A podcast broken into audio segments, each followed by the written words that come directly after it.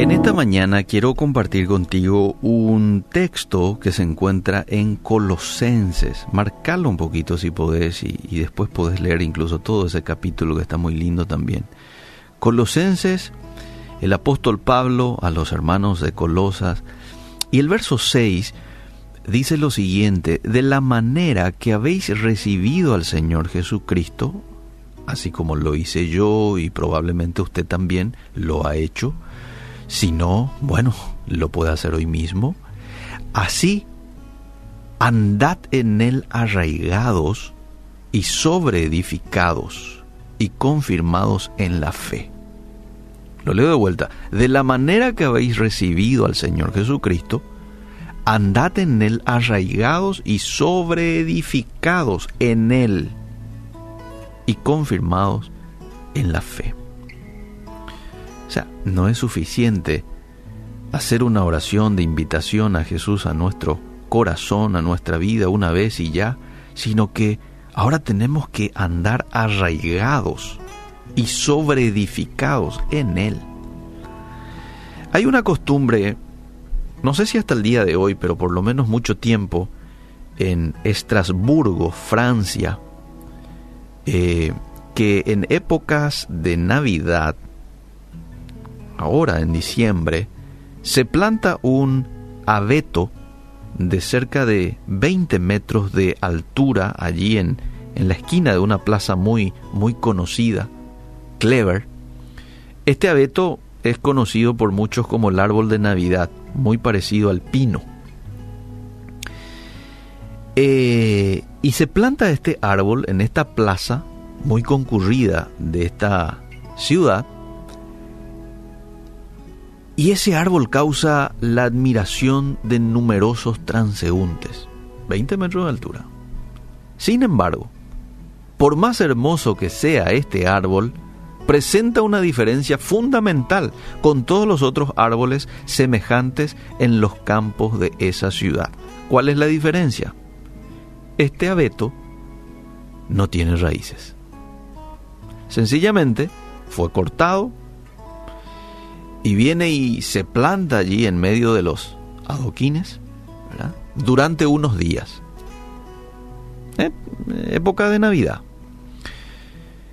En esos días de Navidad, diciembre, va a dar la impresión de estar vivo y va a llamar la atención y todo lo que quieras, pero después de las fiestas se va a quitar el árbol, el hueco va a ser nuevamente tapado,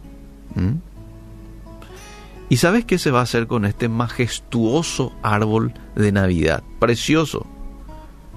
Se va a convertir en leña para calefacción o en tablas. Sin embargo, los demás abetos seguirán creciendo y seguirán viviendo.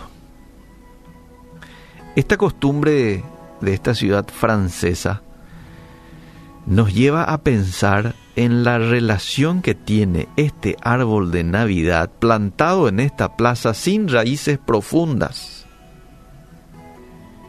Nos lleva a relacionar esto con la cantidad de gente que tiene una apariencia de vida religiosa. ¿eh? eh pero en realidad no tiene raíces profundas. Con una sólida cultura cristiana, muchas personas frecuentan oficios, participan de obras caritativas, pero no tienen una verdadera relación con Dios.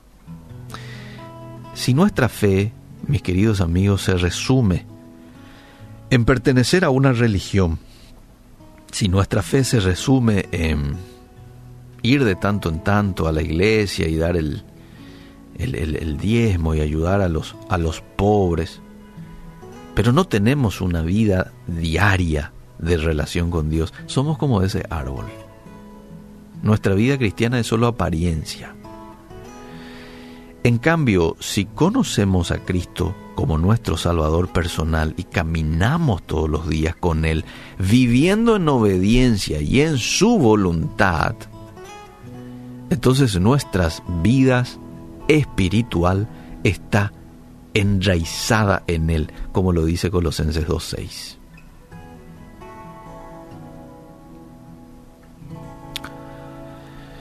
Que Dios nos ayude a poder ser hombres y mujeres más que conocedores de Dios, que podamos conocer a Dios.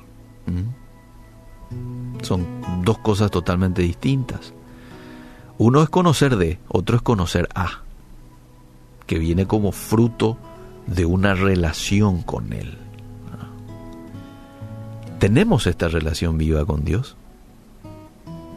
¿Qué usted respondería hoy a esta pregunta? ¿Usted tiene esta relación viva con Dios todos los días? Y aquí ya sabemos, es, es vivir con Dios. Ahí nomás, no hay mucho secreto en esto. Es vivir con Dios. Es que usted se, se tome el tiempo todos los días de tener esa cita con Dios a través de la oración, a través de la lectura de su palabra, que usted tenga el deseo todos los días de agradarlo, de negarse a sus deseos por dar prioridad a los deseos de Dios en su vida. Entonces ahí es cuando usted se niega a lo que su carne de pronto le dice que quiere hacer. Ahí es cuando usted huye de las tentaciones, eh, aparta su vista de las tentaciones.